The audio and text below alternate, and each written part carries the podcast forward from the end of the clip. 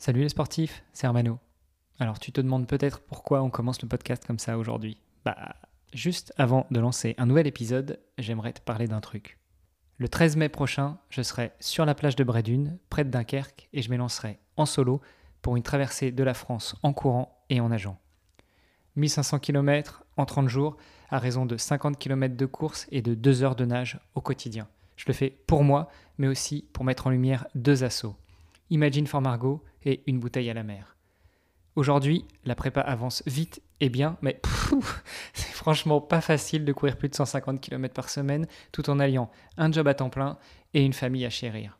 Et justement, ce qui m'aide à encaisser la charge physique, à mieux me comprendre, à mieux prioriser et à mieux vivre la difficulté de ces situations, c'est une rencontre que j'ai faite au détour de l'enregistrement d'un épisode de podcast. À ce moment-là, j'ai eu la chance de rencontrer Marc Muezza, qui est depuis devenu mon préparateur mental. Pour moi, avant, la prépa mentale, ça relevait un peu du mystique, de l'ésotérique, du trifouillage de cerveau. Mais plus on avance avec Marc et plus j'en découvre les bienfaits.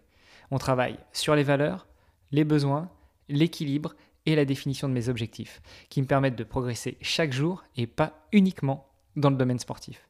Je suis aussi devenu un meilleur professionnel, un meilleur papa et un meilleur époux. Alors, chère auditrice, cher auditeur, si tu veux en savoir plus sur Marc, je t'invite à aller faire un tour sur agri2pa.me slash mrc. Tu pourras découvrir le portrait audio de Marc et tous les moyens de le contacter de ma part pour tester son approche. Allez, c'est parti pour un nouvel épisode.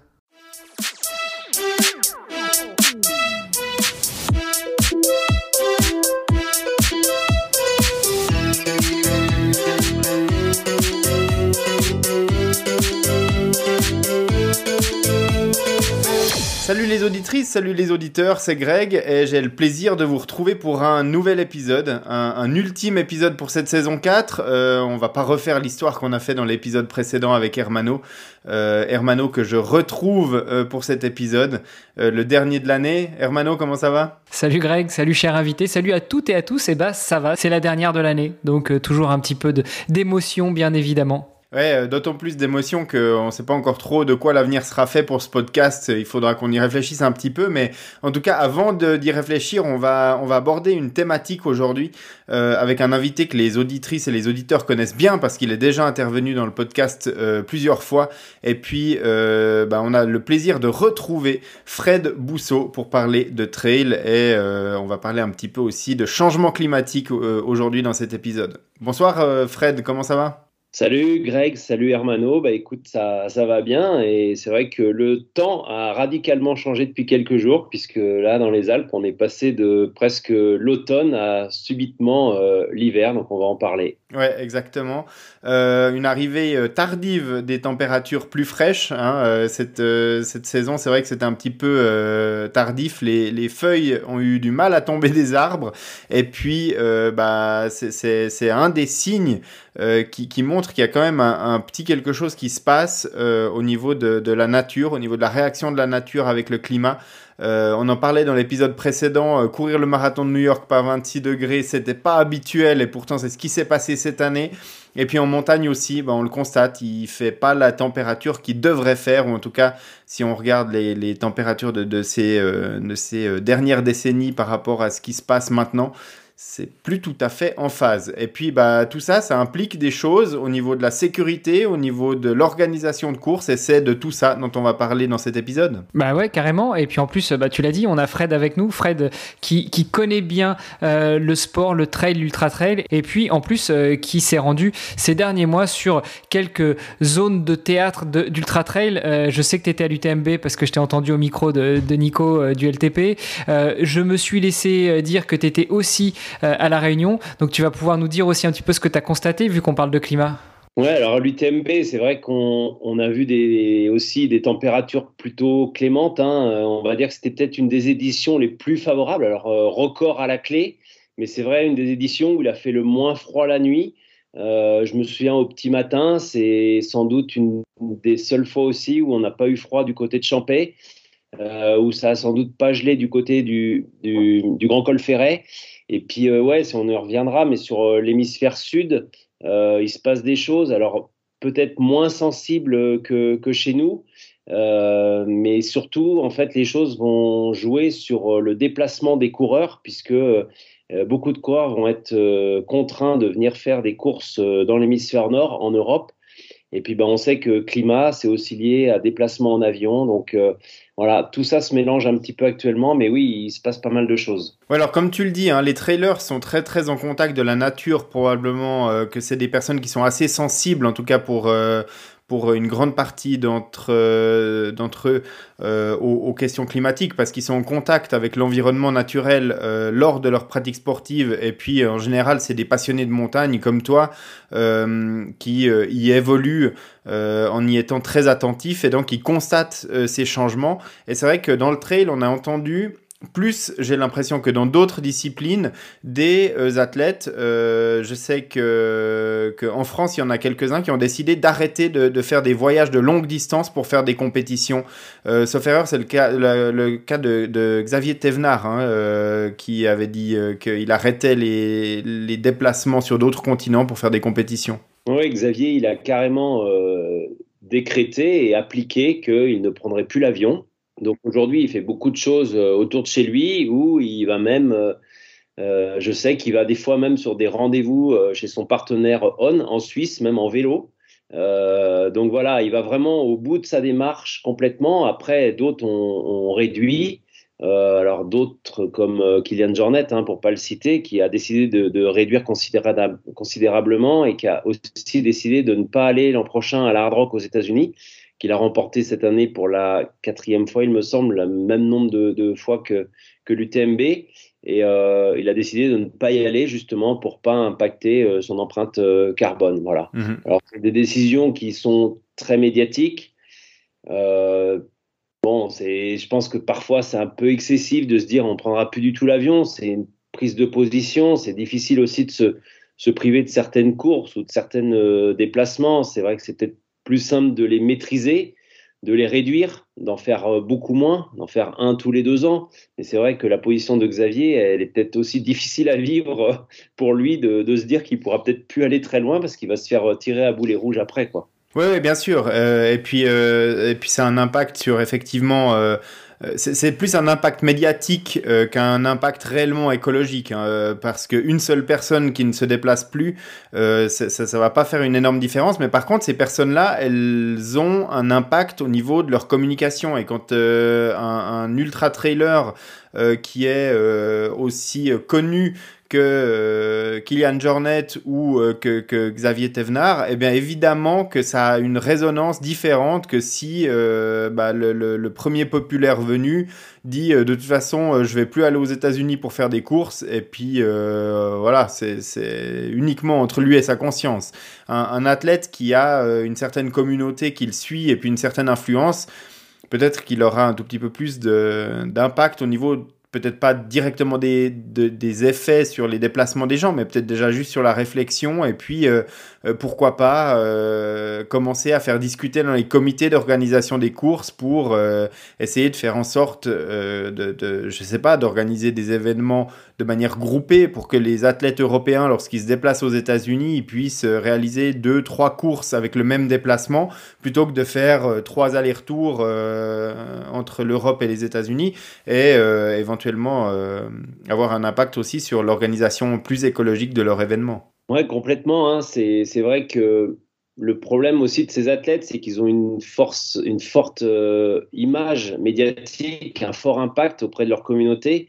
Et comme tu le dis, c'est pas un individu qui va euh, foncièrement changer et impacter le bilan carbone du monde. Il a une influence, c'est vrai, que sur sa communauté. Mais moi, je, bosse euh, par ailleurs avec euh, sur des séminaires en, tant qu'accompagnateur en montagne et c'est des gens qui effectivement n'ont pas de communauté, hein, qui, qui, sont euh, dans des entreprises, qui font leur boulot au quotidien, mais par contre, ben, on fait venir 250 ou 300 personnes discrètement à Chamonix régulièrement pour des séminaires en montagne de deux jours. Et ça vient de tout le, tout le Moyen-Orient, l'Afrique du Sud et, et l'Europe. Donc ces gens-là, ils ont un impact très très fort parce que c'est des déplacements qui pourraient être complètement euh, dispensés. Mais forcément, personne n'en parle parce qu'ils restent discrètement dans leur coin. Et voilà. Et c'est vrai qu'il y a toujours cette question à se poser est-ce qu'on doit euh, communiquer euh, ou surcommuniquer sur ces prises de décision? Moi, je respecte tout à fait ce que, ce que fait Xavier et ce qu'il a dit. Après, j'ai peur qu'à terme, du fait de sa notoriété, le moindre écart lui soit reproché et puis que bah, c'est quand même dommage, mais on vit dans un monde moderne et, se priver, euh, euh, j'en viens, t'en parlais, d'aller à la Réunion. C'est vrai que moi, je me suis aussi posé la question. Il y a, il y a trois jours, je reçois une invitation pour aller deux jours aux Canaries. Et ben, pour l'instant, j'ai refusé parce que je trouve ça aberrant aujourd'hui de, de, me dire que toute l'Europe va aller se déplacer pour un, une présentation d'une chaussure aux Canaries.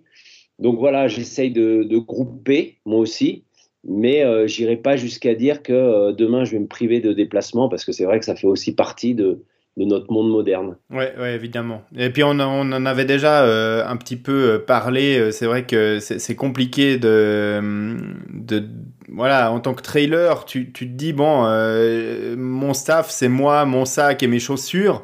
quand tu vois des équipes de football avec un, staff complet de 50 personnes qui se déplacent au Qatar ou voilà. Et finalement, euh, il n'y a, vraiment que le message et que le, le, le fait d'avoir sa conscience pour soi ensuite hein, euh, qui, qui, reste. Mais euh, je trouve ça louable. Et je me demandais si c'était pas un petit peu dans l'air du temps, pourquoi pas de certains athlètes ou certains types d'activités, pourquoi pas donner des scores d'écologie. Euh, quand euh, on regarde l'équipe de Suisse ou l'équipe de France euh, jouer un match de foot, lors de la présentation de l'équipe, d'avoir le petit score et puis ensuite le petit score de Kylian Jornet une fois qu'il fait son UTMB et puis le petit score de je ne sais quel triathlète qui court Hawaï pour qu'on se rende compte qu'au cours de la saison, le triathlète, même s'il a fait un stage en Australie, un déplacement aux Canaries et puis un déplacement à Hawaï pour faire les, les championnats du monde d'Ironman, finalement, il, s'est déplacé seul ou avec peut-être une ou deux personnes et il a un impact qui est beaucoup moins euh, important. Et puis, bah, faut se rappeler que c'est son métier. Je veux dire, hein, quand on est un skieur euh, d'élite, eh ben, on se déplace entre le Canada, les États-Unis, euh, l'Europe, et, voilà. Et puis, et puis c'est, notre métier. Et puis, si on décide de plus aller en Amérique du Nord, bah, on perd tellement de points au championnat du monde qu'on n'est plus dans le coup, quoi. Donc euh, voilà, ça fait partie du système. Enfin, on va pas refaire le monde euh, et les fédérations sportives et leur euh, impact écologique ce soir, mais tout ça pour dire qu'effectivement, le sport fait partie de, de, cette immense bulle qui est l'impact écologique qu'on a toutes et tous dans notre activité quotidienne. Et puis ça, ça a un impact sur la planète. On en parlait en off avant de commencer l'enregistrement de, cet épisode. Euh, cet été, c'était un petit peu l'été des extrêmes. Alors malheureusement, ça devient une habitude hein, d'avoir des, étés des extrêmes. Euh, mais cet été, par exemple, euh, on en parlait en Italie. Il y a un glacier sur lequel il s'est passé une catastrophe. Et malheureusement, on s'attend à ce que ce soit des choses qui arrivent de plus en plus souvent. Oui, c'est vrai. Moi, j'habite juste en face du le massif du Mont Blanc. Euh, je voyais de chez moi les nuages de fumée dans le couloir du goûter. Et le couloir du goûter, c'est l'accès à la voie normale du Mont Blanc. Et la voie normale du Mont Blanc a été fermée euh, euh, pour plusieurs raisons cet été, à la fois pour le risque euh, de ce, phénomène de gel-dégel. Et euh, je crois que dans la première fois de l'histoire de l'humanité, hein, parce qu'on peut parler de ça, euh, il y a eu des températures positives cette année au sommet du Mont Blanc en pleine journée. Donc ça veut dire que, enfin, faut imaginer que le sommet du Mont Blanc n'avait jamais connu de température positive de son existence, donc depuis, depuis des, millénaires. plus, il y avait aussi le problème au niveau des refuges de tête rousse et du goûter où il y avait plus d'eau.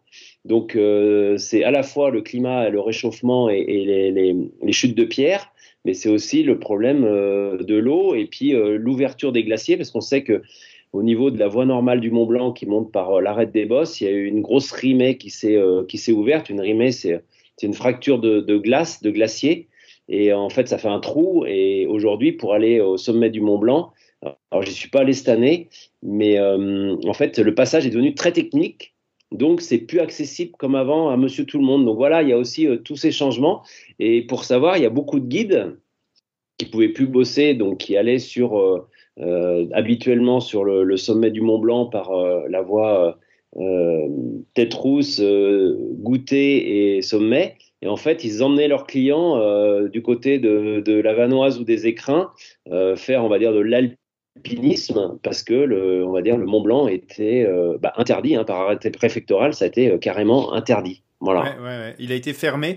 Et d'ailleurs, les autorités locales se demandaient si, à l'avenir, il fallait pas instaurer une saison de fermeture l'été et de fermer l'accès au, Mont Blanc euh, pendant une certaine période de l'année parce que ça deviendrait trop dangereux de manière récurrente. C'est pas impossible, hein. on voit des zones qui étaient euh, toutes blanches, toutes recouvertes de glaciers avant, qui aujourd'hui apparaissent euh, noires. Il y a une photo qui a circulé qu'on voit très bien à l'œil nu, c'est il y a une espèce de forme d'alpinisme, d'alpiniste, pardon, qui apparaît entre l'aiguille de Bionasset pour ceux qui connaissent et le massif du Mont Blanc. Il y a un, endroit où on devine à la forme du rocher presque un bonhomme avec un sac à dos.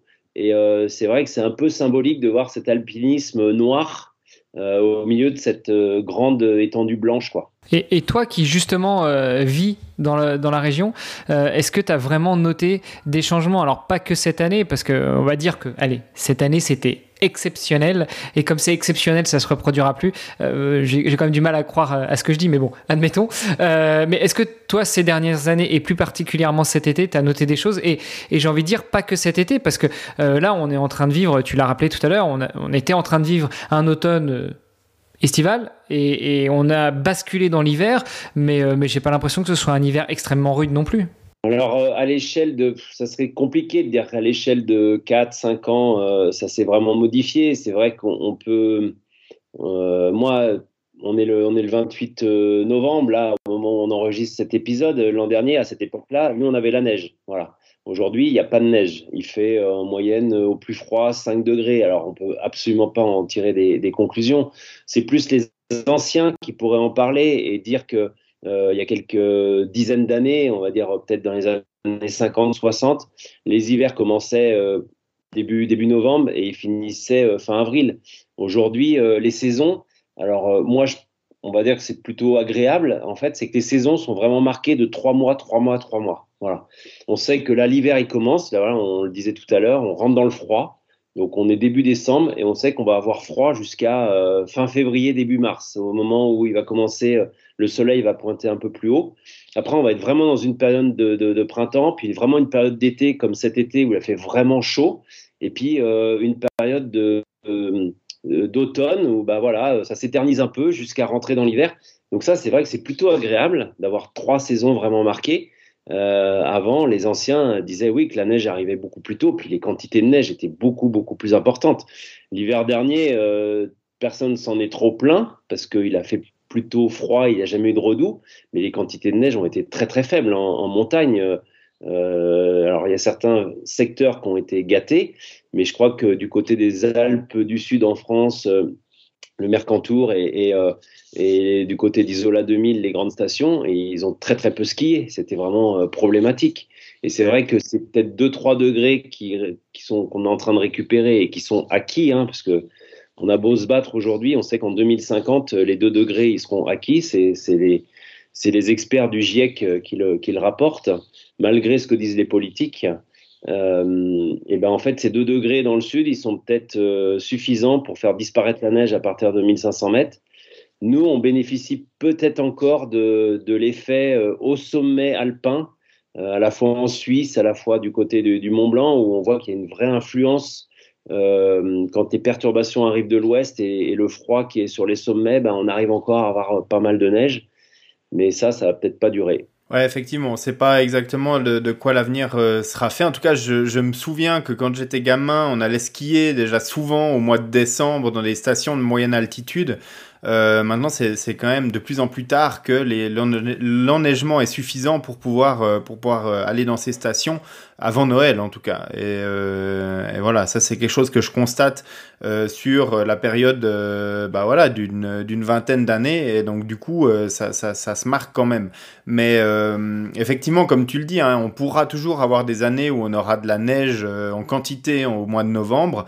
Et puis l'année d'après, quasiment pas de neige jusqu'à mi-janvier. Et puis euh, des fluctuations, il y en a toujours eu. Maintenant, il y a quand même une tendance qui s'inscrit et je crois que ça, ça devient indéniable. Et puis, euh, bah, on en discute, on parle de trail avec toi aujourd'hui. Ça a un impact euh, déjà sur la saisonnalité de la pratique du trail, et puis en général sur la sécurité en montagne, parce qu'il y a quand même beaucoup de choses qui changent avec ça.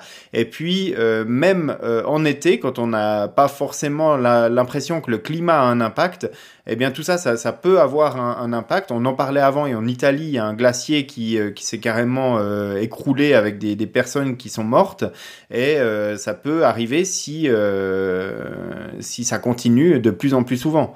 Oui, tout à fait. Hein. C'est vrai qu'il y, a des phénomènes qui vont se créer, des chutes de pierre, hein, les endroits. Euh, alors, souvent, les trails sont pas forcément impactés parce que c'est plutôt les, les, endroits qui, sont, euh, qui subissent l'effet du gel-dégel. Alors, gel-dégel, c'est souvent les faces nord au-dessus de 3500, 4000 mètres d'altitude. Donc aujourd'hui, ces faces-là, on l'a vu dans les drues, on le voit régulièrement. je crois que cet été encore, il y a eu des, chutes de pierre du côté de, l'aiguille du Midi, un peu le même phénomène qu'il y a dans le, couloir du goûter. Donc ça, c'est les phénomènes de dégel. Hein. Euh, les températures sont positives, les endroits où, la glace arrivait à, faire un peu le, ciment entre les rochers, bah, cette glace disparaît et puis euh, bah, forcément, ça, n'y a plus de lien et, tout s'écroule. Euh, après, au niveau changement climatique, c'est sûr que c'est plutôt la chaleur qui va aujourd'hui impacter le, monde du sport à outdoor et aussi le manque d'eau, parce que c'est vrai que ça a aussi un impact. C'est-à-dire que euh, souvent, les, ravitaillements peuvent se faire à partir de sources d'eau potable en haute montagne ou euh, dans les zones d'alpage. Aujourd'hui, ça va être privilégié pour euh, d'abord les, alpagistes, les paysans, les agriculteurs quand ils sont encore présents, et puis après pour les, refuges de moyenne montagne. Et puis après, bah, pour les courses, et c'est vrai que j'ai entendu dire cet été sur certaines courses que euh, certaines pouvaient être menacées si sur plusieurs dizaines de kilomètres, bah, il n'y avait plus de ravitaillement parce qu'il n'y avait pas d'eau. Et je sais qu'il il pouvait y avoir des interdictions. Alors, coup de chance, il a plu juste avant. Mais voilà, c'était des menaces qui pesaient. Et on sait aussi que bah, vous connaissez parce que vous faites du triathlon et, de la course sur route, mais on sait aussi que certaines épreuves peuvent être menacées par euh, les pics de pollution dans les, villes. Et euh, ces pics de pollution, euh, je sais que chaque année, du côté des grands marathons, des grandes métropoles, eh ben, ils sont toujours inquiets. À Paris, au mois d'avril, s'il y a un, épisode non pluvieux, chaud, longtemps avant, eh ben, au niveau de l'impact sur la santé, il n'est pas exclu qu'un jour on puisse voir des épreuves annulé à cause de la pollution. Ouais, parce qu'il y a plusieurs types de pollution. En ville, on parle souvent des particules fines, euh, des, fameuses, euh, des fameuses particules fines qui sont émises euh, principalement par le, trafic motorisé et par le chauffage, qui s'accumulent sur les villes s'il y a, y a des, conditions atmosphériques qui sont défavorables ou favorables pour que ces particules restent. En, nature, en montagne, quand il y a des grosses chaleurs l'été, on parle plutôt de, de concentration d'azote non, d'ozone deux zones qui, euh, qui peuvent être aussi euh, irritants et, euh, pas bons en fait pour la santé à partir d'une certaine concentration. Et ces concentrations de zones, eh bien, c'est les, étés, mais des fois même à la campagne ou en moyenne montagne, eh bien, les concentrations deviennent assez importantes pour qu'il y ait des préavis euh, de, sécurité qui soient émis. Et effectivement, comme tu le dis, euh, ça pourrait euh, aussi impacter les courses de trail. En, général, quand on parle de la montagne, on parle de l'air pur, on parle de se ressourcer, de s'oxygéner les poumons, etc. mais on pourrait avoir les années à venir aussi des, des avertissements, comme tu le dis, sur la qualité de l'air. voilà, en montagne, là où on a l'habitude de de se dire que c'est le dernier endroit qui nous reste pour respirer de, l'air pur, quoi. Ouais, c'est ça, et c'est vrai qu'on pense à ces endroits. Alors, euh, comme tu le dis, hein, on croit toujours que Chamonix, c'est euh, c'est la vallée où l'air est le plus pur. Et eh ben, euh, c'est bête, hein, j'y habite, mais j'habite pas loin. Mais la vallée de l'Arve et même même Annecy hein, sont souvent des, des endroits où les taux de pollution sont élevés. Il suffit de prendre les les, les applications comme euh, critères ou euh, je sais plus qui euh, qui donnent les indices sur Lyon, sur Grenoble, sur toutes les grandes villes françaises en tout cas. Et on voit que quand c'est pollué à Lyon, c'est pollué à Grenoble, c'est pollué à Chamonix. Et c'est vrai quand on va traîner un petit peu en, en cette fin d'année, là, décembre, janvier, quand il n'y a pas beaucoup de soleil et que le fond de vallée, alors on sait que l'air froid est, plus lourd que l'air chaud. Donc l'air froid redescend en face, les, redescend les, masses d'air chaud. Et quand on est à Chamonix ou en vallée de l'Arve, des fois, ou un peu plus loin, eh ben, on voit un espèce de nuage de pollution qui est lié à ce que tu disais, à la pollution euh, automobile et à la pollution euh, liée aux particules du chauffage euh, des cheminées. Donc c'est pour ça aussi qu'il y a une grosse politique euh, dans les Alpes pour euh, éviter les, cheminées à foyer ouvert. Je sais que ça va être prochainement interdit partout en France. Je crois que c'est même janvier 2023. voilà, il faut, il faut réduire ça. Mais c'est vrai que l'image air pur en montagne et tout, eh ben, il, est, il peut être rapidement mis à mal. Et, c'est vrai qu'on n'est pas à l'abri, peut-être de surprise, c'est-à-dire d'avoir des interdictions euh, par la préfecture de prendre au départ parce qu'on sera à la fois sur des, températures trop élevées, 35, 37 degrés, 38 degrés, mais aussi des, pics de pollution derrière. Donc, ce n'est pas forcément que euh, le danger en montagne. Le danger, il est aussi dans, dans ces gaz qui sont invisibles et, euh, et, qui finalement créent pas mal de perturbations. Quoi. On voit que ça pose pas mal de problèmes, hein, parce que tu l'évoquais tout à l'heure, on a des problèmes à organiser des ravitaillements si les sources en été sont, euh, à sec et en même temps, bah, s'il fait plus chaud, on doit boire plus, et donc ça pose euh, évidemment un problème euh, infini parce que euh, on, rentre dans un, dans un cercle vicieux. tu parlais de certaines zones en montagne qui étaient sécurisées parce que bah, à certaines températures, la roche, les parois, etc. étaient stables et ça devient moins le cas, et donc du coup, euh, il y a certaines zones qui vont devenir de plus en plus dangereuses, voire interdites. Est-ce que tu penses qu'on va voir au cours des prochaines années des, des saisons de, une, saison de trail qui va, qui va bouger, qui va devenir peut-être plus tôt ou plus tard dans la saison, et puis des parcours qui vont être radicalement modifiés euh, pour tenir compte de ces, euh, de ces impacts? Un UTMB avec 5000 de D+. Alors, non, mais je veux dire, on pourrait faire de, de la science-fiction, mais je ne sais pas dans combien de temps, mais dans, peut-être 150 ou 200 ans, on pourrait imaginer un UTMB qui passe euh, par le sommet du Mont Blanc où il n'y a plus de glace, finalement. On passe à 4800 mètres et on redescend d'un côté. Euh, je crois qu'il y a un sommet, euh, alors j'ai plus le nom et je dirais peut-être une bêtise, mais il y a un sommet pas très loin du, du, Mont Blanc, autour de 3008, qui cette année, pour la première fois, se faisait sans équipement. Voilà. Donc avant, il fallait y aller crampon piolet, parce que c'était un glacier. Aujourd'hui, le glacier a disparu. Donc en fait, on y va euh, sur du rocher. Voilà. Donc ça, c'est effectivement peut-être aussi des bons côtés. C'est-à-dire qu'on va peut-être pouvoir aller dans des zones où, passer des, endroits qui étaient compliqués parce qu'il restait toujours un, bout de glacier ou un bout de neige. Euh, mais oui, d'un autre côté, ça va aussi euh, transformer l'approche et peut-être la saisonnalité. Hein. C'est vrai que quand on voit aujourd'hui, est-ce qu'on pourrait faire un UTMB euh, fin septembre ou début octobre bah, plutôt oui, et d'ailleurs ça serait plutôt joli même. Bah, en tout cas, euh, cette année en particulier, c'est clair que ça aurait pas été tellement un problème, et euh, probablement que ça aurait même été les conditions entre guillemets habituelles de l'UTMB s'il avait eu lieu un mois plus tard. Parce que tu le disais, bah, cette année il était dans des conditions particulièrement tempérées par rapport aux années précédentes. Et puis, euh, on en parlait au tout début de, euh, podcast. Euh, tu t'es aussi déplacé sur l'île de la Réunion pour aller assister à la Diagonale des Fous. Est-ce que là-bas, tu as constaté des choses qui ont changé par rapport à des éditions d'il y a plusieurs années, par rapport aussi à ce changement climatique? Alors non, j'y vais depuis plusieurs années, mais j'y vais de façon très éphémère. J'y vais entre une semaine et dix jours, donc j'ai rien remarqué. Euh, même au contraire, j'ai trouvé que cette année, euh, dans ma fat et tout, il faisait moins chaud que certaines autres années. Euh, non, moi, sur, ce côté hémisphère sud et changement climatique, je suis pas, je suis moins alerte et, moins au contact de, ce qui se passe.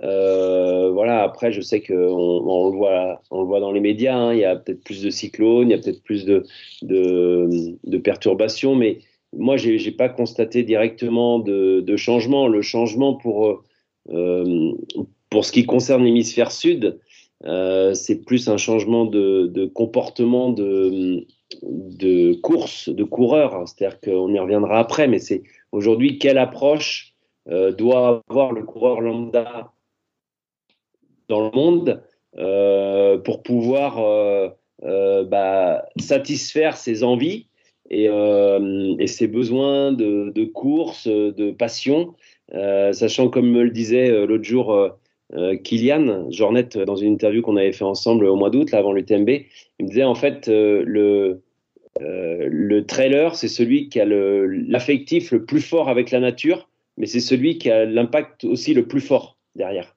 Ouais, ouais. Moi, je voulais revenir sur un point quand même. On a quand même pas mal parlé, eu égard au climat, de la modification éventuellement des parcours, des compétitions ou autres, mais en lien avec l'aspect sécurité.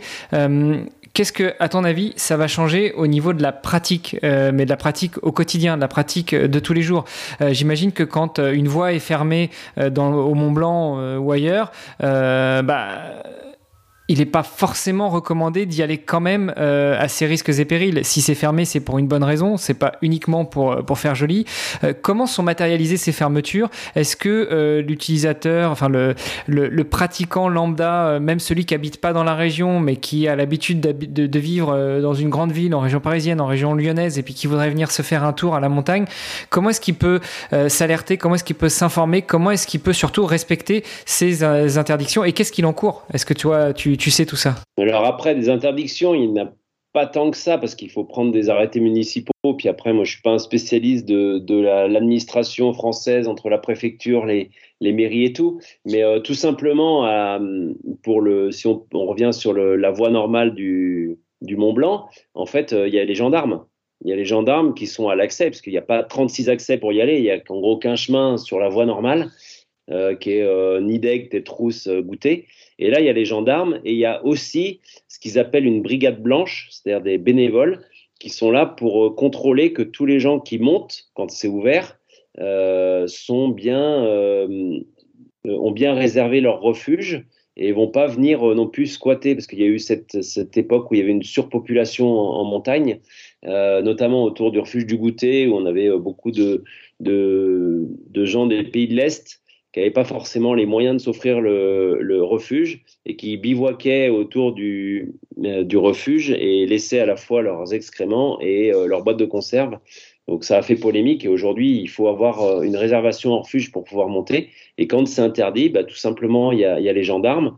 Après sur d'autres secteurs qui sont pas aussi médiatiques et pas aussi engagés que, que le Mont Blanc, bah souvent c'est des, c'est des fermetures de sentiers tout simplement. Voilà. Donc après, euh, il passe qui veut à ses risques et périls. Mais euh, bon, voilà, on, rencontre régulièrement des, secteurs en montagne qui sont euh, fermés pour éboulement, pour voilà. Alors ça, c'est moi, je trouve qu'en moyenne montagne, on n'en voit pas plus ni moins qu'avant. C'est régulier. ce qui change vraiment, c'est plutôt, moi, je trouve, pour la pratique en montagne, c'est la problématique de l'eau en montagne, en haute montagne, en moyenne montagne, c'est la problématique de la pollution dans les basses vallées et ça va devenir la problématique de la chaleur parce que cette année, euh, il y a eu des courses au mois d'août qui ont été annulées la veille par arrêté préfectoral euh, à cause de la chaleur. J'ai le souvenir de courses dans les Pyrénées. Euh, les épreuves du samedi ont été annulées, interdites, et il me semble que celles du dimanche ont eu lieu parce que du coup, il pleuvait mais en tout cas, celles du samedi ont été euh, purement interdites. Voilà. Donc ça, ça peut être euh, bah, des, des, des, phénomènes euh, locaux, pourquoi pas aussi, hein, comme, le, comme les orages ou les, tornades, qui peuvent survenir du jour au lendemain et surprendre évidemment les organisateurs. Alors, on va dire qu'il y en a toujours eu, hein, ça, ça, a toujours un petit peu existé, mais c'est vrai que euh, ce réchauffement climatique, ces 2, 3, 4 degrés qu'on peut prendre l'été en plus par rapport à d'habitude, bah, c'est vrai que c'est problématique pour euh, des, politiques de santé et de, préservation des, hommes et des secours aussi. Euh, des secours. Et j'ai même un copain qui organise une, course qui m'a dit que cet été, il a organisé, c'était un truc tout bête, hein, c'était sur route, hein, autour de Valence, je crois, un semi-marathon. Et en fait, les gens ont tellement l'habitude de partir sur un SMI avec très peu de choses qu'en fait, à l'arrivée, il a eu énormément de défaillances, mais dont trois défaillances très graves, avec hospitalisation euh, aussitôt, évacuation par le SAMU. Donc euh, voilà, on, est aussi ça, c'est-à-dire qu'il ne faut pas non plus euh, remettre en cause les interdictions qui peuvent être mise en place par les préfectures et les autorités, parce que c'est vrai que eux aussi ont des problèmes après de, gestion euh, des hôpitaux et, des espaces de santé. Quoi. Tu parlais justement de, l'équipement et ça faisait partie de, la partie euh, d'une partie de la question que je te posais tout à l'heure, question à rallonge. Qu'est-ce que ça change aussi euh, tous ces, changements un peu climatiques au niveau de l'équipement? Je ne sais pas si, si, nos auditrices et nos auditeurs ont écouté l'épisode, mais en tout cas moi je me rappelle très bien de la première fois où on a parlé ensemble, c'était l'épisode 25 de la saison 2 où euh, où, tu nous avais vraiment rappelé euh, étaient les, les, quel était l'équipement euh, minimum nécessaire, limite obligatoire pour tout trailer qu'il aille sur une compétition ou pas. et tu nous as longuement parlé de ce fameux fond de sac avec certains matériels vraiment qui pour toi étaient le minimum nécessaire, le strict nécessaire. Est-ce que tu crois qu'avec ce changement un petit peu climatique, les choses évoluent en termes de matériel nécessaire et notamment tout simplement de l'eau? Si on arrive à un endroit et qu'on trouve plus de ravitaillement. Comment ça se passe pour un trailer lambda qui est pas sur une course euh, Est-ce est-ce qu'il y a un risque potentiel pour sa santé? Euh, Bien sûr, il y a un risque pour sa santé. Hein. La déshydratation, c'est un élément très fort des, problèmes de, de, euh, de secours sur, les, sur les trails. Ça arrive régulièrement. Après, on est toujours sur une, une pratique où les gens aujourd'hui voient les élites qui courent avec très peu de choses et les élites, ils partent sur une course de 40 bornes, ils partent pour 3h30, euh, 3h45. Euh, la plupart du, peloton va partir pour 5h, euh, 5h30. quand le départ est à 8h, les premiers arrivent à 11h. quand à 11h, les autres seront encore à 2500 mètres d'altitude, en pleine montagne. Donc, je pense qu'il faut surtout que les gens ils, se responsabilisent. Aujourd'hui, il y a des organisateurs qui adoptent des attitudes à dire bah, nous, on met plus forcément de règlements c'est aux gens d'être responsables et de se dire voilà, comme ça, c'est. Alors, moi, j'ai pas forcément d'avis là-dessus. Euh, je trouve que c'est euh, une manière d'aborder la liberté aussi de, parcourir les chemins un peu comme on veut. Mais au moins, c'est à chacun de se dire ah bah tiens, euh, je suis pas obligé de prendre ça, ça et ça, et puis euh, ben, je vais pas m'en servir. C'est de se dire bah tiens, là je vais partir pour 5 heures, à telle heure il va, il va faire chaud aujourd'hui, et ben il faut peut-être que je prenne euh, trois flasques de 500 plutôt que deux, euh, quitte à en remplir que deux au début, mais au moins je les ai. Mais je pense que c'est vraiment à chacun euh, de se prendre en main, d'être conscient de là où il part, des endroits où il va. Et je redis ce que oui j'avais dit, et c'est aussi de toujours penser avoir un fond de sac, quoi. Un fond de sac, c'est pas forcément grand chose, mais c'est une couverture de survie, c'est euh, un petit coupe-vent, c'est euh, pourquoi pas euh, une petite trousse à pharmacie, mais sans être la trousse de secours qu'on a habituellement. Ça peut être juste trois pansements, un strap et puis pourquoi pas un, un spray désinfectant ou un voilà, le minimum ou un collier ou un truc comme ça pour voilà des, des choses de base. Mais enfin quand j'en vois qu'ils sont là à, gratter 30 euh, grammes sur, euh, sur un sac à dos, je sais pas si sa sécurité est aussi, parce que je pense que c'est important, la sécurité des autres. C'est-à-dire qu'il ne faut pas penser qu'à soi, il faut aussi penser euh, à la sécurité des autres. C'est-à-dire que son matériel peut aussi servir à quelqu'un d'autre. Je l'ai vu sur une course, une fois, un jeune qui est parti à poil et qui malheureusement, c'est bon, c'était une petite course, hein, 16 km, il pleuvait, c'était au mois d'août. Euh, c'est vrai qu'en haut, il faisait pas très froid, il n'y avait pas de danger de mort, mais en tout cas, il a bien été content qu'il y ait un concurrent qui s'arrête et qui lui file sa couverture de survie le temps qu'on vienne le chercher. Euh, donc, c'est des choses comme ça qui coûtent pas grand-chose, mais qui finalement euh, permettent de, prendre conscience et aussi d'éviter de mettre les organisateurs en, danger et, de les mettre aussi enfin de mobiliser des secours inutilement. Quoi. Voilà, c'est aussi tout ça. Moi, je suis assez euh, partisan de, la responsabilité des gens, c'est-à-dire de pas non plus euh, tout formaliser, tout légiférer. J'en discutais il y a exactement deux jours avec un, un organisateur qui me disait on ne sait pas quoi faire, est-ce qu'on interdit le matos obligatoire? Parce que c'est une petite course où il y a des ravitaillements régulièrement. Et en fait, ils ont constaté que sur cette course-là, je la citerai pas, mais il y avait de plus en plus de coureurs qui partaient avec des sacs à dos, et pour eux, c'est une course de montagne. Donc, c'est contraire un peu à, leur, euh, à, leur face, à leur vision de, de l'épreuve. Et je leur ai dit, bah non, laissez-les. Enfin, moi, mon opinion, c'est non, laissez-les faire. Vous n'avez pas forcément à mettre un règlement qui autorise, ni un règlement qui interdit. Euh, vous mettez que chacun est libre et responsable de, de prendre le matos qu'il entend en fonction de, du temps qu'il va mettre, du terrain dans lequel il va évoluer et euh, des conditions météo du jour. Voilà. Mmh. Moi, ça me, ça parfois suffisant. Après, sur des grandes épreuves type ultra trail et tout, c'est vrai que compte tenu des, engagements, des accès secours et tout, type UTMB, euh, même euh, Grand Raid, il peut y avoir aussi des conditions météo. Cette année, au Grand Raid de la Réunion, les premiers ont eu des conditions, on va dire, parfaites aussi, pas trop chaudes. Et par contre, la nuit suivante, il a plu toute la nuit. Voilà. Euh, la première nuit, il a aussi un petit peu plu, et c'est vrai qu'on sait que quand il passe euh, au niveau du volcan, même s'il passe plus à côté du volcan, mais euh, quand on arrive vers Marabout et tout ça, on sait que les températures sont de l'ordre de 3-4 degrés, mais ça, tout le monde le sait, et, et ça change pas d'année en année, c'est régulier. Voilà. Et après, ils vont rentrer dans, dans ma fat et il fera 35 euh, degrés. Bon, après, euh, comme, euh, comme le disait Hermano, c'est peut-être plus en fait dans la pratique de tous les jours. Parce que quand on se prépare ou qu'on se rend, que ce soit à La Réunion ou que ce soit à Chamonix pour faire l'UTMB, euh, on a un parcours, on sait ce qui nous attend, et puis euh, là, il y a du matériel qui risque bien d'être vérifié au départ, et donc du coup, il, il, va pas se passer n'importe quoi. Mais quand on part seul s'entraîner, qu'on on, se dit, bon, ce dimanche, euh, moi, je vais faire ma grosse sortie trail dans la montagne pour m'entraîner pour l'UTMB, et qu'on part tout seul. Euh, on l'avait déjà évoqué avec toi hein, dans l'épisode que, Hermano citait tout à l'heure. Euh, il faut qu'on soit équipé parce qu'en montagne, bah, les conditions peuvent changer très vite. Euh, la météo peut être radieuse à un moment et puis 45 minutes plus tard, ça peut être absolument l'enfer. Et il faut être prêt. Alors jusqu'à maintenant, on indiquait qu'il fallait plutôt être prêt à euh, se tenir chaud si tout d'un coup la situation devenait très froide.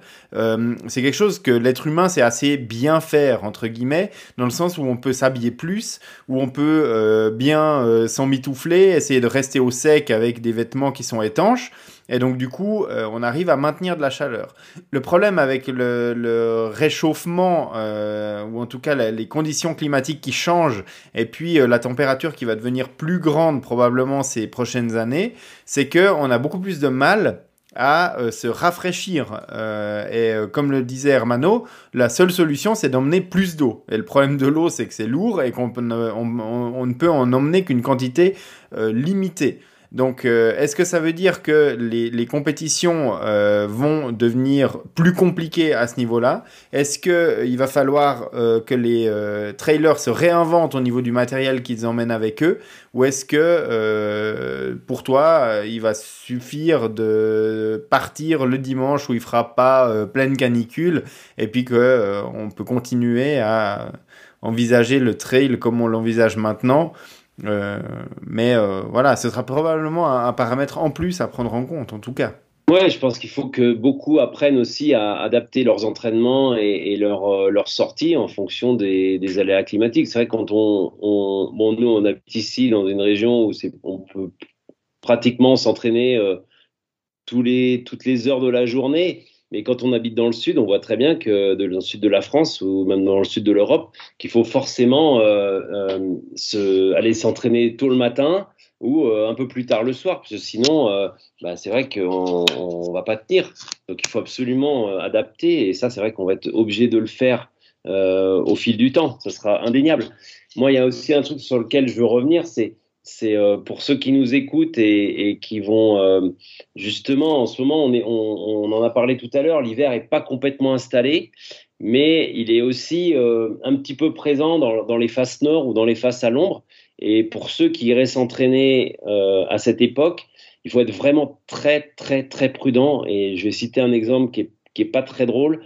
J'ai le souvenir de Andrea Hauser qui est décédé il y a trois ans en arrière ou quatre ans maintenant et euh, qui est parti s'entraîner sur euh, à cette époque, je crois même début décembre, dans une zone où la neige avait légèrement recouvert des sentiers de où il y a du ruissellement. Sauf qu'en fait, quand il y a du ruissellement et que c'est des faces à l'ombre, en fait, ça gèle et l'accumulation de gel bah, fait des grandes patinoires et en fait, elle a glissé.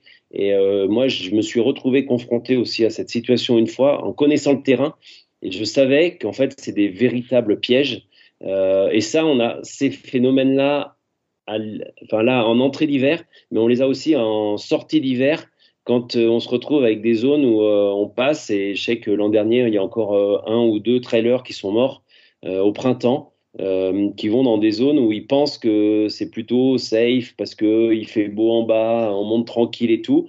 Et puis bah pareil, c'est on, part sans équipement, euh, ça coûte rien de prendre une petite paire de crampons, une petite paire de chaînes quand on doit passer un, un EV, donc une, zone de neige, on va dire un peu, dure, qui est restée euh, après l'hiver. Et cette zone de neige, si jamais elle est, euh, elle est dure le matin ou qu'elle est à l'ombre toute la journée, on croit qu'on va passer tranquille. Et puis, si jamais ben, on, part, et ben, on s'arrête pas et on va se scratcher plusieurs centaines de mètres plus bas. Et tous les ans, il y a des, trailers, il hein, faut, le dire, euh, qui disparaissent, euh, qui se tuent euh, dans ces conditions un peu changeantes. Et c'est vrai peut-être aussi parce que les saisons sont, il y a moins de neige en épaisseur et donc il faut faire attention. Et, là, vraiment, en cette période un peu incertaine, je voyais beaucoup de gens qui, commençaient à, communiquer sur les réseaux sociaux ces derniers jours en disant on attend la neige, on remet les baskets. Et euh, je les voyais courir sur des, des chemins où il y avait 5-10 euh, cm de neige. Euh, tant que c'est à plat, ça va. Dès que c'est en dévers, il faut vraiment être très, très, très prudent. Et je dirais connaître ce qu'il y a en dessous, si on y passe régulièrement, ou alors se renseigner, mais pas partir en faisant le malin, parce que c'est vrai que souvent, ça peut être un, un aller sans retour effectivement, donc euh, le changement climatique, c'est au fil des années, mais c'est aussi au cours de la journée. Hein. Ça peut être euh, un gros contraste entre le froid de la nuit et puis la chaleur de la journée, de l'eau qui fond, euh, enfin de la neige qui fond en journée et qui regèle la nuit et qui devient, comme tu le dis, extrêmement piégeux pour les personnes qui le connaissent pas. Et tu vois, ben, tu, as bien fait de l'évoquer dans, cet épisode parce que ça me rendra attentif si euh, j'étais amené à, faire ce genre d'activité euh, à ce moment-là de l'année. Euh, ça me rendra effectivement très attentif à ce genre de situation. S'il faut vraiment se méfier, c'est ces petits chemins qui sont en dévers et qui, ont, qui sont à cette époque-là, donc autour de 2000 mètres, où on voit que ça gèle. Et si jamais il y a une petite couche de neige de 5-10 cm dessus, ça, c'est ce qu'il y a de pire. C'est vraiment traître. Donc, il faut vraiment être euh, très attentif. Donc, si à un moment on devine un petit ruissellement et tout, faut pas essayer de le passer en courant. Il faut plutôt s'arrêter, quitte à gratter un peu la neige euh, avec les mains pour voir ce qu'il y a en dessous et, euh, le contourner s'il y a besoin. Mais en plus, c'est de la glace vraiment vive. Hein. C'est de la glace qui est, c'est une plaque de verre.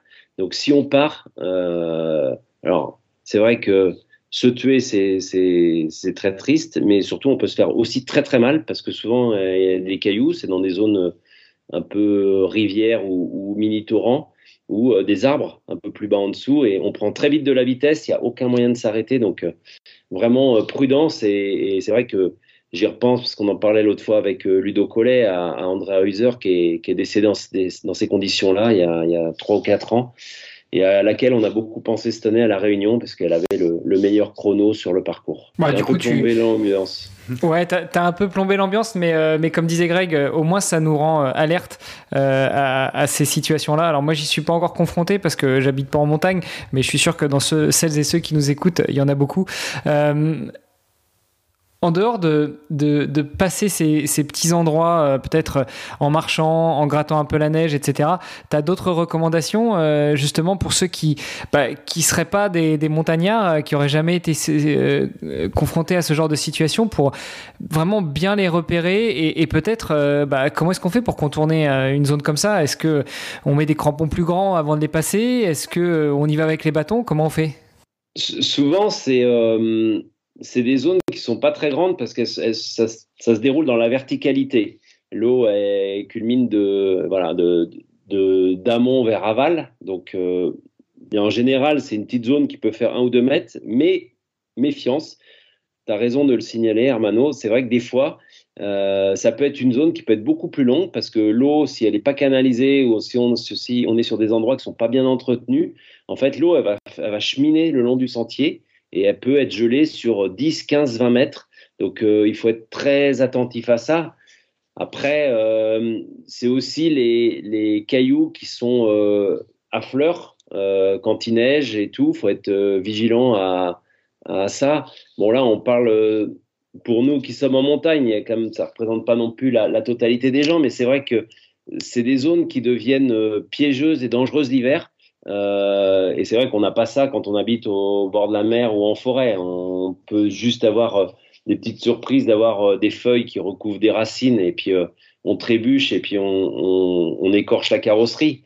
C'est pas très grave. Mais c'est vrai qu'en montagne, il faut être vigilant.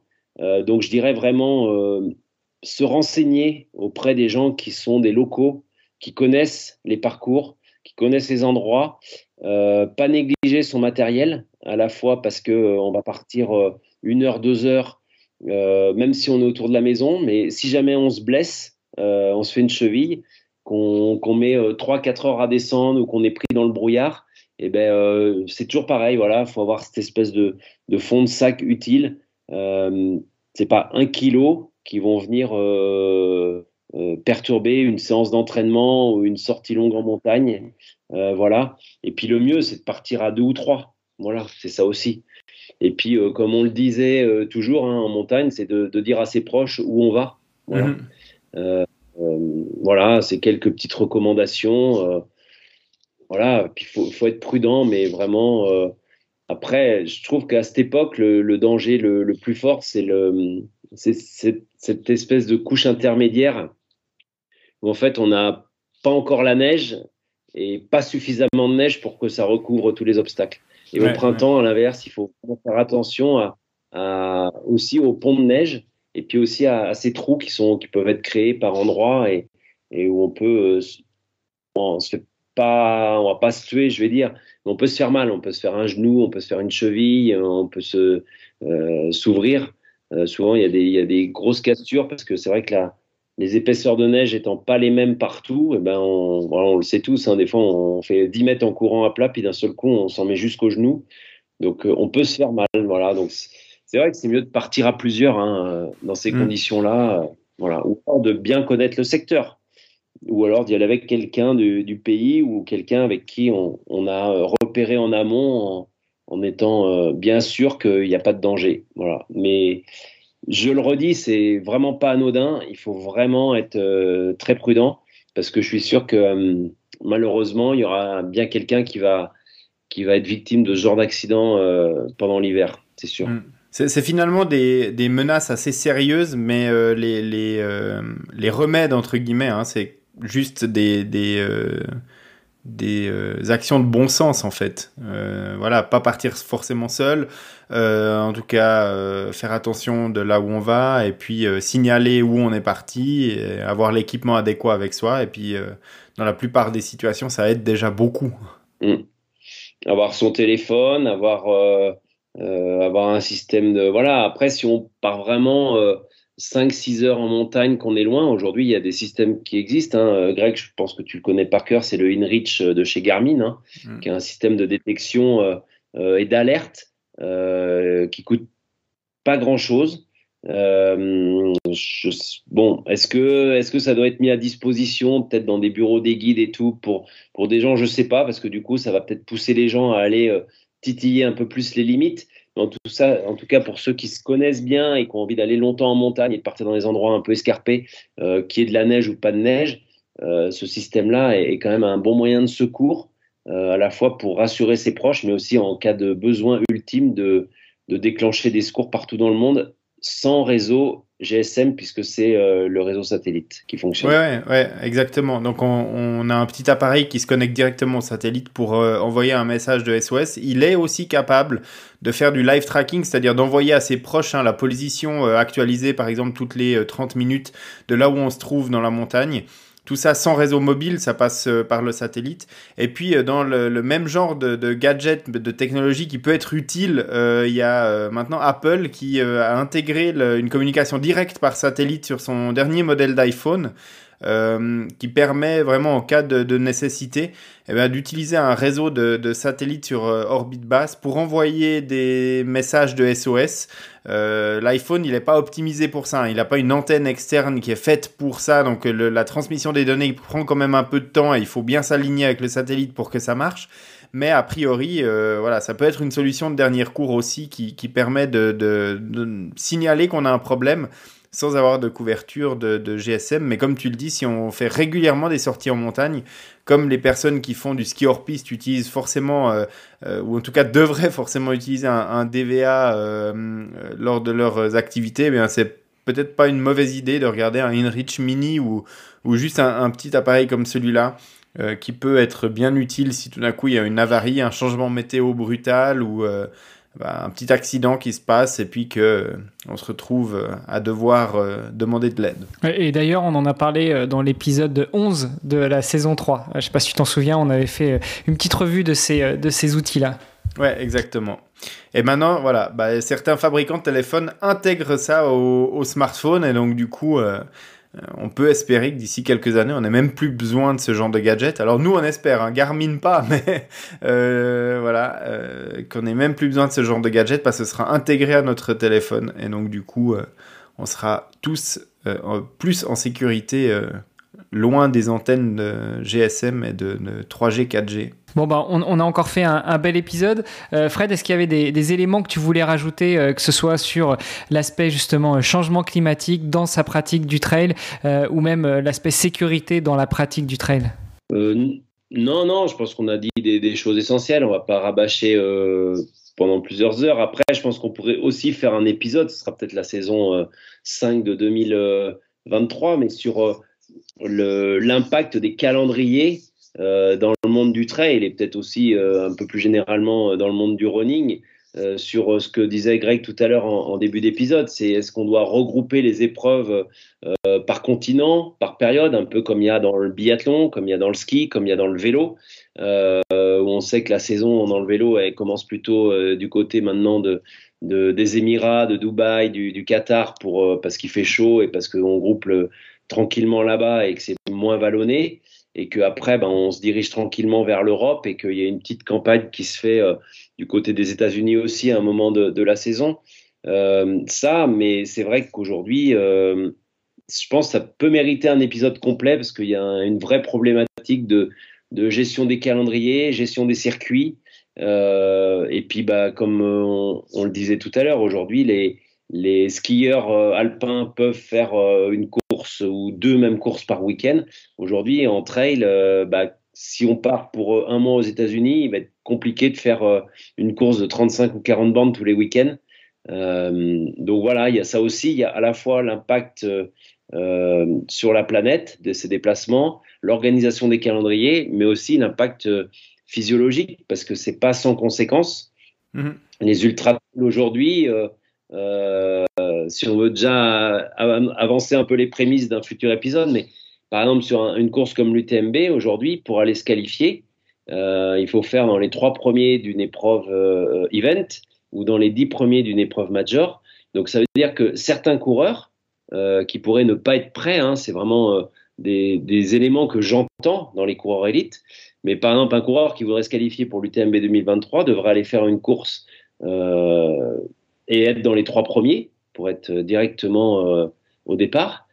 Et euh, si jamais il voit que la start list elle est un peu trop dense et qu'il se sent pas complètement prêt, il va se dire bah je vais pas faire dans les trois, donc j'y vais pas. Bah tiens, je vais aller plus loin ou je vais décaler de 15 jours et je vais aller à une épreuve qui va m'obliger à prendre l'avion. Mais voilà, il y a un peu ces, ces, ces organisations de calendrier qui peuvent à terme bah, générer à la fois des problèmes chez les coureurs, mais aussi euh, des problèmes de prise de conscience dans euh, ces déplacements. Ah on le voit sur marathon, on le voit sur euh, triathlon. quand on n'est pas dans le coup au kilomètre 18 du marathon, on s'arrête. Euh, on se préserve euh, physiquement, puis on fait euh, la course du week-end d'après pour essayer de, de, gagner ou en tout cas de, bien figurer, mieux figurer. On le voyait aussi sur les Ironman, hein, très clairement quand, quand Ironman avait remis les slots purs et durs, même pour les athlètes pros, donc il fallait finir dans les trois premiers ou quatre premiers de, de la course pour se qualifier quand on voyait qu'on n'était pas dans le coup euh, après 60 km de vélo, et eh ben, on n'insistait pas, on s'arrêtait, on se disait bah, ce sera pour la prochaine. On faisait sa course en Malaisie, et ben, la semaine d'après, on faisait une course en Allemagne, et puis euh, ensuite, on faisait une course aux États-Unis pour essayer de se qualifier. Et comme tu le dis, est-ce que ça fait sens aujourd'hui? Euh, c'est, effectivement un, vaste débat et on pourrait effectivement prévoir un épisode, un épisode sur cette thématique à l'avenir. On prend bonne note, on met ça dans la, dans la liste. Super. Euh, Fred, pour terminer, même si on t'a déjà entendu à plusieurs reprises sur le podcast, euh, où est-ce qu'on te suit? Où est-ce qu'on suit ton actualité? Ah bah alors l'actualité, elle est, brûlante d'hier. Hein. Euh, donc là, euh, puisque on m'a convié à aller animer, enfin être consultant sur la web TV de la Saint-Élion. Et d'ailleurs, c'est un élément intéressant dont on peut parler, c'est que je m'attendais encore une fois à avoir des températures euh, euh, froides, presque la neige et tout. Et en fait, ils annoncent pour cette année un départ à Saint-Étienne avec une température qui serait autour de 7 degrés. Donc voilà, c'est aussi peut-être un des éléments de ce qu'on disait tout à l'heure tous les trois, c'est qu'on a un automne qui, qui continue, un hiver qui a du mal à s'installer et ben ça confirme, c'est-à-dire que samedi, là, dans, deux jours, ce sera le, le 3 décembre, et ben on devrait avoir une Saint-Élion euh, sans doute sans température négative, avec un départ à 7 degrés, ce qui est presque exceptionnel. Je n'ai pas les archives pour savoir, mais c'est vrai que j'ai plutôt vécu des, des départs où euh, entre la neige, la pluie, euh, le froid et le vent, qui rafraîchissait euh, bien l'atmosphère. On était plutôt sur des températures euh, proches de zéro habituellement. Donc euh, voilà, aussi un des effets. Donc je serai à la Saint-Élion pour faire le suivi live sur le plateau télé. puis après, bah, ça sera l'époque un peu de la, trêve. Et, et, moi aussi, qui avant essayais de, de me dire, bah tiens, je pourrais peut-être aller sur une course à Hong Kong au mois de janvier et tout.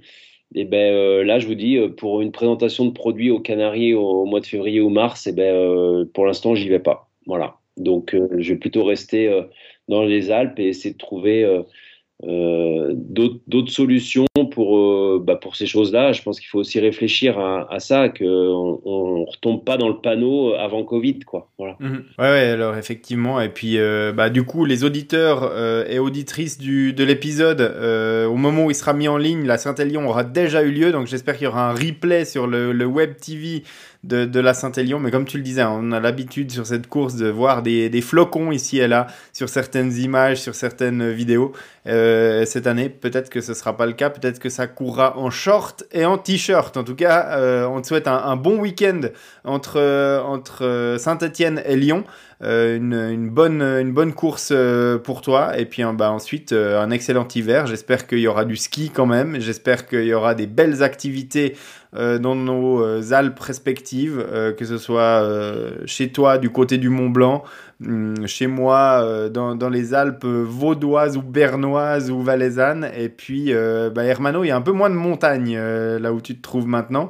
Mais... Ouais, bah, pas tant que ça. Je suis pas très loin des Pyrénées. Je suis à Castres, donc euh, euh, j'ai un peu de route à faire pour aller dans les montagnes, mais je suis plus proche euh, de, de, de, de la vraie montagne que quand j'étais à Luxembourg. Eh ben écoute, euh, j'espère aussi que tu auras une, une, saison d'hiver remplie de, beaux défis, mais toi t'en prépares un magistral pour l'année 2023, donc peut-être que tu vas continuer quand même à courir et à nager.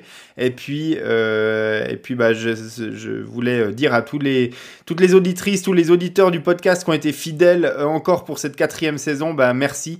Euh, passez une, bonne fin d'année, une bonne période de fête. On est un petit peu tôt cette année pour, pour fêter de, de, pour souhaiter de bonnes fêtes de fin d'année, mais comme c'est le dernier épisode de la saison, on va, on va pas s'en priver euh, quand même. Et puis, bah, on se retrouvera euh, peut-être, peut-être pas euh, pour une cinquième saison. Ça, c'est des choses dont on va discuter. On va, on va poser ça à plat et puis voir ce qu'il advient. Mais en tout cas, vous retrouverez Hermano l'année prochaine derrière son défi Agrippa. Vous trouvez Fred Bousseau dans de nombreux autres podcasts, médias et puis sur le, le, le commentaire de de course de la Saint-Élion si euh, il est disponible en ligne. Et euh, quant à moi, eh bien, je suis toujours derrière les manettes de nakan.ch. Bah, super, merci à tous les deux. Fred, merci d'avoir euh, mis ton bonnet de Père Noël pour finir la saison avec nous. On espère qu'on se retrouvera l'année prochaine, peut-être justement pour reparler de l'organisation des calendriers des courses et pas que des trails. Et puis bah, d'ici là, un, un, gros bisou à toi. merci d'avoir encore accepté notre énième invitation et on espère bah, vous retrouver toutes et tous l'année prochaine. À bientôt. Merci et bon courage à toi pour le, ce fameux défi euh, Agrippa qu'on suivra de près. Merci, merci beaucoup. Ciao.